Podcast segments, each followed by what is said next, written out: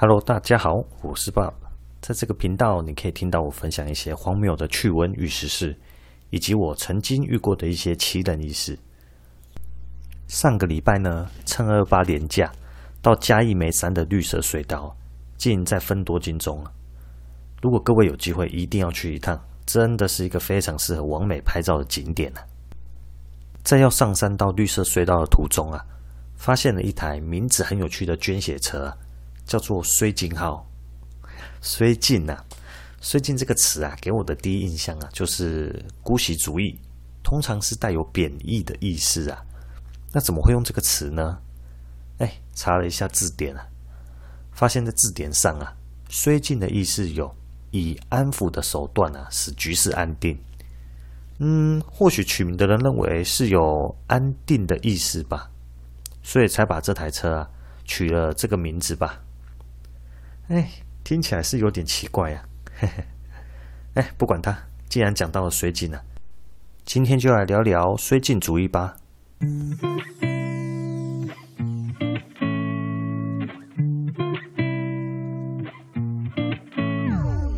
绥靖主义啊，在现代比较多人所理解的，其实就是姑息主义，也就是对向外有侵略意图的势力啊，做出物质或是政治方面的让步啊。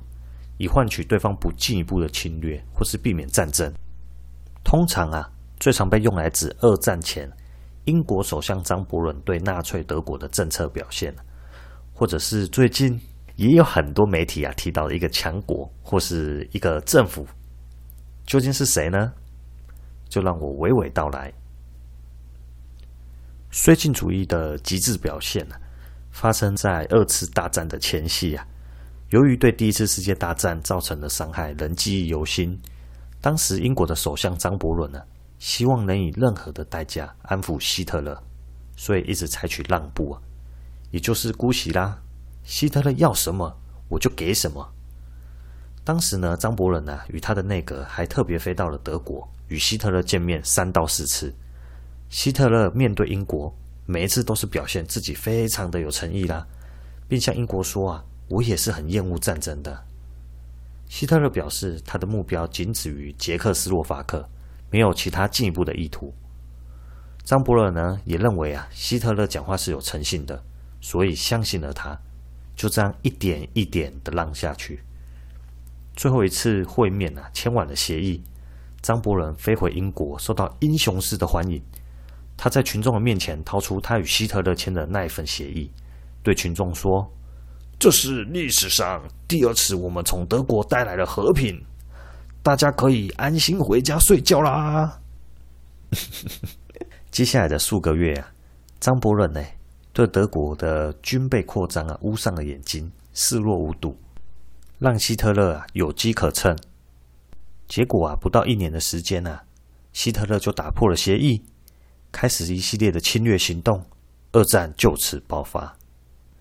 其实啊。在二战尚未爆发之前呢，当时只有还是国会议员的丘吉尔就认为嘞，希特勒啊是一个说谎成性的独裁者，并且公开表示啊，姑息的做法只会放任德国继续壮大，希特勒是不可能跟英国和谈的。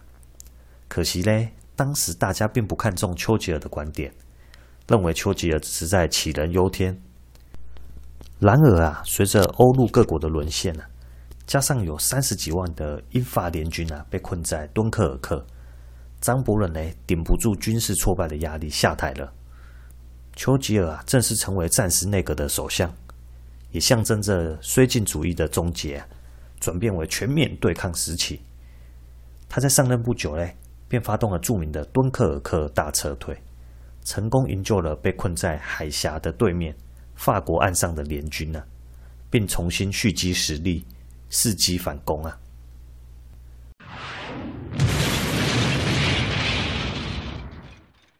随着德国闪电战的发动，希特勒只用了四十多天，法国便宣布投降了。希特勒呢，在征服法国后啊，曾经向英国提出和谈并一起瓜分世界的提议啊。当时的英国啊，其实在战事上是处于劣势的，但是丘吉尔认为希特勒都是说一套做一套。现在和谈，哎，可能下一秒他就反悔了，所以呢，他就断然的拒绝希特勒的提议啊。那希特勒呢，他被拒绝了之后，也不做表面功夫了，就直接依靠其绝对优势的空军啊。当时啊，光空军的军机啊，就比英国多了三到四倍啊。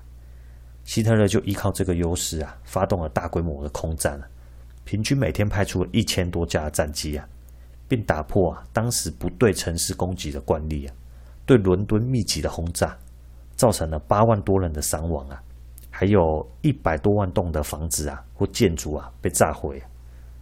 当时的伦敦呢，几乎都快被夷平了。可是啊，即便如此，如同丘吉尔啊，他在面对绥靖政策说过的话。在战争与屈辱的面前，你选择了屈辱。可是屈辱过后，你仍然得面对战争啊！因此，丘吉尔当局啊，在兵力的劣势之下，仍顽强抵抗啊，拒不投降。还好，在德军三个多月的密集轰炸后，因战事迟迟没有进展啊，最后暂停了对英国的攻击啊，将目标转往了苏联。英国呢，此时才得到了喘息的空间，也因此啊，有了机会迎来转机啊，最后反败为胜了。那让我们把时间拉回到今天呢？大家有猜到开头说的，最近被媒体认为又开始重启绥靖主义的老路是哪一个政府吗？其实就是现在美国的拜登政府啊。拜登啊，他在上台后。虽然一再的表示啊，中共是对美国持续挑战的对手啊，会与同盟商讨如何面对竞争。要注意啊，这边这里的外交用语已经从前政府的对抗推到了竞争了。那尽管呢，拜登说会保持竞争啊，但时至今日仍少有作为，一直都是外交放炮，使同盟啊也捉摸不定了。譬如呢，针对啊中共对同盟澳洲的经济禁令呢。包括龙虾、红酒，还有煤矿等等这种的禁令呢。先前呢，就有记者就这个问题啊，询问拜登政府啊，是不是有应对或是援助的计划呢？但好笑的是啊，政府官员啊，却避而不答这一题。而就在昨天，美国现任的国务卿布林肯发表外交政策的演讲啊，针对中共这些对外的经济或者是军事的动作啊。表示呢，美国不会动用军事力量，而是会继续寻求外交的手段来应付中共啊！哎，精彩的还没完呢，特别是在二月中的市民大会上啊，拜登啊，他竟然公开的表示，他和习大大有互相谅解。什么是互相谅解啊？以下是拜登所说的原话哦，就是他对中共国内包括香港啊、新疆这种侵犯人权的行为啊。他是可以谅解的，而同时呢，习大大也对他表示可以谅解他作为美国总统，针对这些侵犯人权的行为啊，是有表达美国价值观的压力的，所以请习大大谅解啊！哇，此话一出啊，直接舆论炸锅啊！啊，舆论炸锅是强国的说法，或者是说舆论哗然的。这就是呢，拜登对这些侵犯人权的做法很明显的袒护啊，同时也有个潜在的意涵呢，非常重要哦，就是拜登政府啊认为人权不是一个普世的价值啊，是可以由政府来定义的。嗯，这点就跟当时支持他的左派是相违背的，也就是说啊，哎呀，原来拜登政府啊也是个喜欢吃自助餐的人呐，他吃的是什么呢？他吃的是人权自助餐呢、啊。当一个流氓啊在欺负弱小的时候，你拒不吭声，对流氓啊睁一只眼闭一只眼。当这个流氓转向你的时候，你往身边看去，才会发现没有人可以帮助你了。二战前的绥靖主义啊，英法呢为了避免战争，牺牲了捷克斯洛伐克的利益。